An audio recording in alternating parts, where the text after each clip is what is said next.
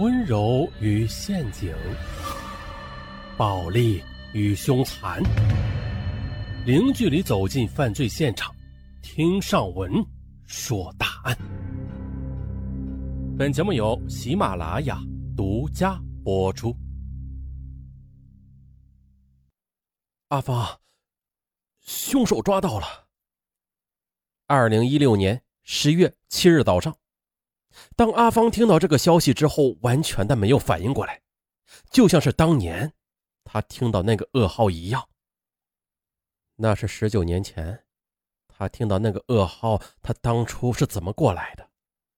就像是做梦一样，他已经记不起来了。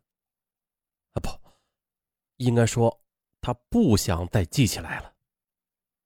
这么多年过去了，当阿芳提起逝去的丈夫时，他依然是哭得不能自已。我跟当时才两岁的女儿说：“你爸爸不会再回来了。”时间，我们回到一九九七年的八月十三日晚上八点左右，中山市公安局神湾分局的一名休班的民警从珠海斗门骑摩托车回神湾，就在神湾镇斗门大桥东侧的引桥上。他见到了一部停在路上的出租车，这出租车停在路中间，一侧门打开，车上的大灯没有关，但是引擎却熄了火。摩托车快速的经过了出租车，不过民警却越想越不对劲儿，啊，似乎哪些地方啊有些异常。他立刻的又折回了出租车的位置，走近一看，大吃一惊。只见呢，一名男子倒在驾驶位上，全身是血，已经没了气息。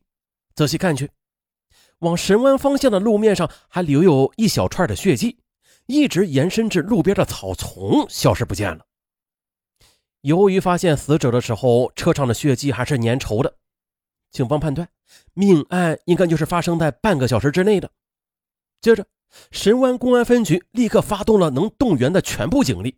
兵分多路守在神湾的主要路口，连夜的排查过往车辆和可疑人员。但是令人沮丧的是，一直守到了天亮，依然没有发现犯罪嫌疑人的踪影。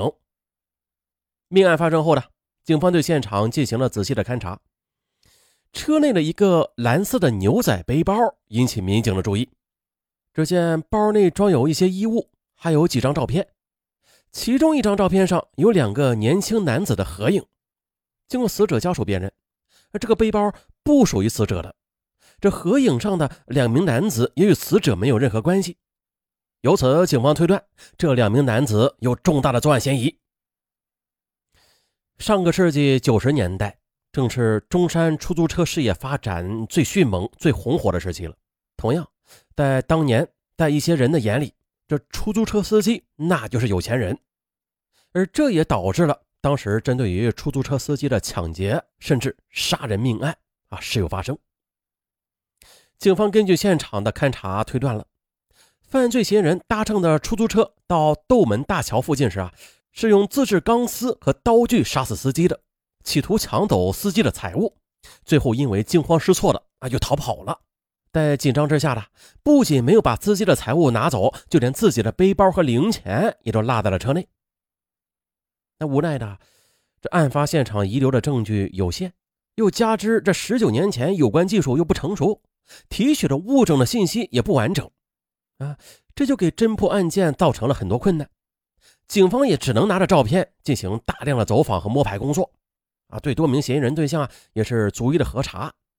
但是始终的无法确定照片中这两名男子的身份，由此案件侦破工作也就陷入了僵局。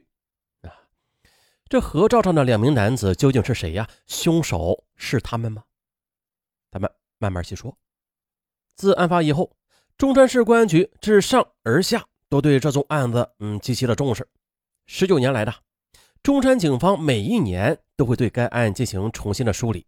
并且试图依靠日益越新的科技手段对该案进行突破，可以说从未放弃对该案的侦查以及线索的追踪。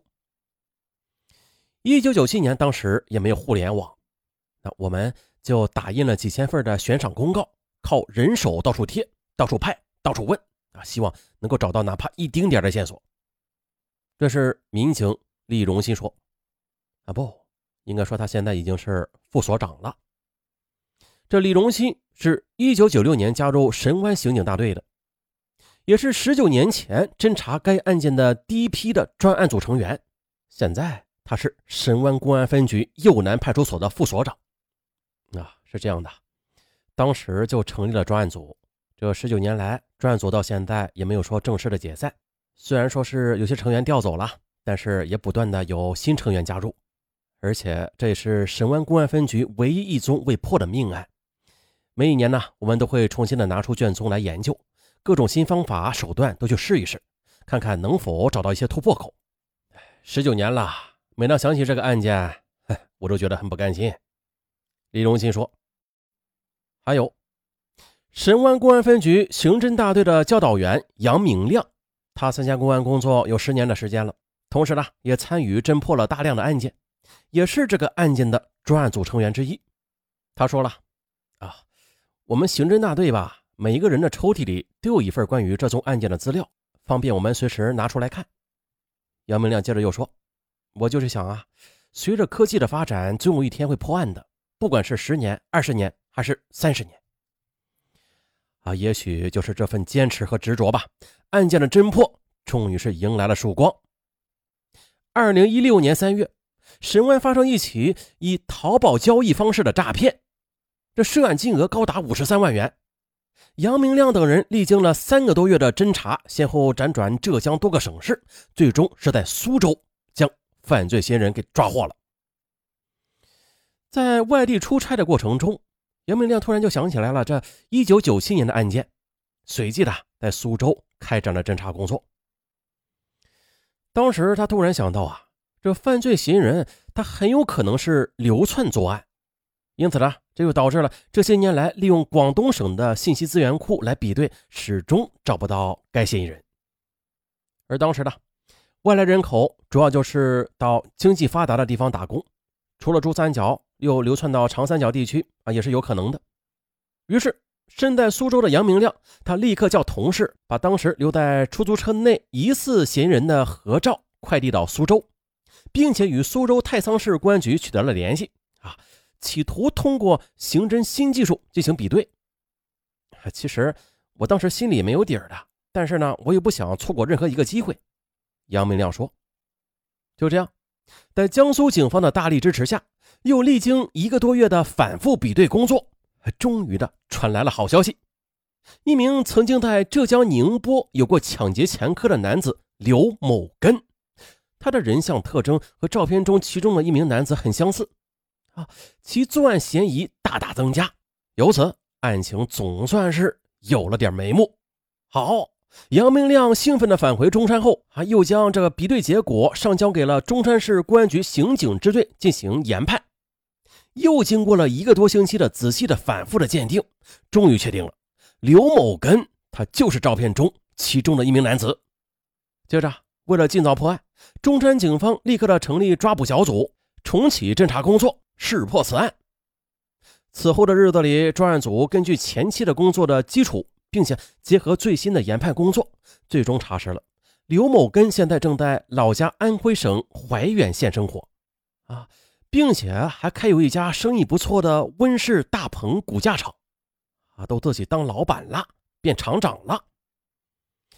二零一六年十月二十四日，专案组远赴安徽怀远县，收网的日子终于要来临了。刘某根的大棚骨架厂隐匿在方圆几公里密密麻麻的厂房区内，加上怀远一连几天大雨磅礴，啊，想找到刘某根，还有点困难。在雨中找了好些时候没找到，专案组只能是空手而回，另想他法。十月二十六日上午的，在远怀警方的帮助之下，专案组乔装的上门谈生意。哎，终于的见到了刘某根。这刘某根见到民警很是愕然，哎，但是没有说什么，就跟着走了。这一切的一切都显得是那样的自然。我是做小生意的，也没有做过什么违法乱纪的事啊。刘某根一副很坦然的样子，他压根就没有想到眼前的民警是远从千里之外过来的。好，那我们自我介绍一下吧。我们是中山市来的警察。你，你说这，这仿佛一瞬间的就唤醒了十九年前的记忆。刘某根错愕的望着从中山来的专案组，这一句话竟然也说不上来了。又缓了一会儿的，刘某根才长长的叹了一口气，如释重负的说：“想不到这么多年，还是被你们找到了。我都几乎忘了这个事儿了。说一下吧，当时还有没有其他人呢？”民警问。“有，我是。”跟徐某星一起的，刘某根说：“啊，根据刘某根的交代，原来这犯罪嫌疑人同伙他并不是和刘某根合照中的男子，而是另一名男子徐某星。接着，专案组为了尽快的抓到徐某星，那是片刻不敢放松，加紧时间去调查。得知徐某星正在辽宁盘山县跑运输，与辽宁警方取得联系之后的，又立刻的从安徽出发赶赴辽宁。”十月二十六日当晚，在辽宁警方的大力协助之下进行抓捕行动。晚上六点多，徐某星的大货车就停在户外，警方顶着夜色，在徐某星车子周围一直是埋伏到了天亮，还终于呢将徐某星给抓获了。参与抓捕的中山市公安局刑警支队三大队民警肖小欢他表示：“哎，抓到人之后虽然很疲惫，但是大家都非常高兴，包括帮助我们的苏州和辽宁的警察。”这些年来努力没有白费的，也幸好我们没有放弃。那这是记者在采访的时候啊，啊，这民警啊禁不住内心的兴奋说的一段话。那是一九九七年，徐某根和徐某星从老家安徽来到珠海斗门的一个建筑工地打工。八月十三日，工地放假，刘某根和徐某星打算回老家。当时吧，我就是觉得。出租车司机都有钱，他们身上少说也有几百块吧。于是就想打劫出租车司机，搞点钱再回老家。前两天呢，就准备好了铁丝和刀。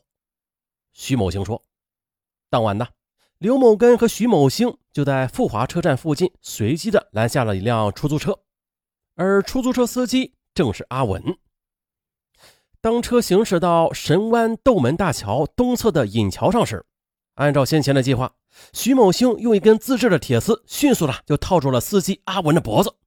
刘某根则用力的威胁说：“打劫！”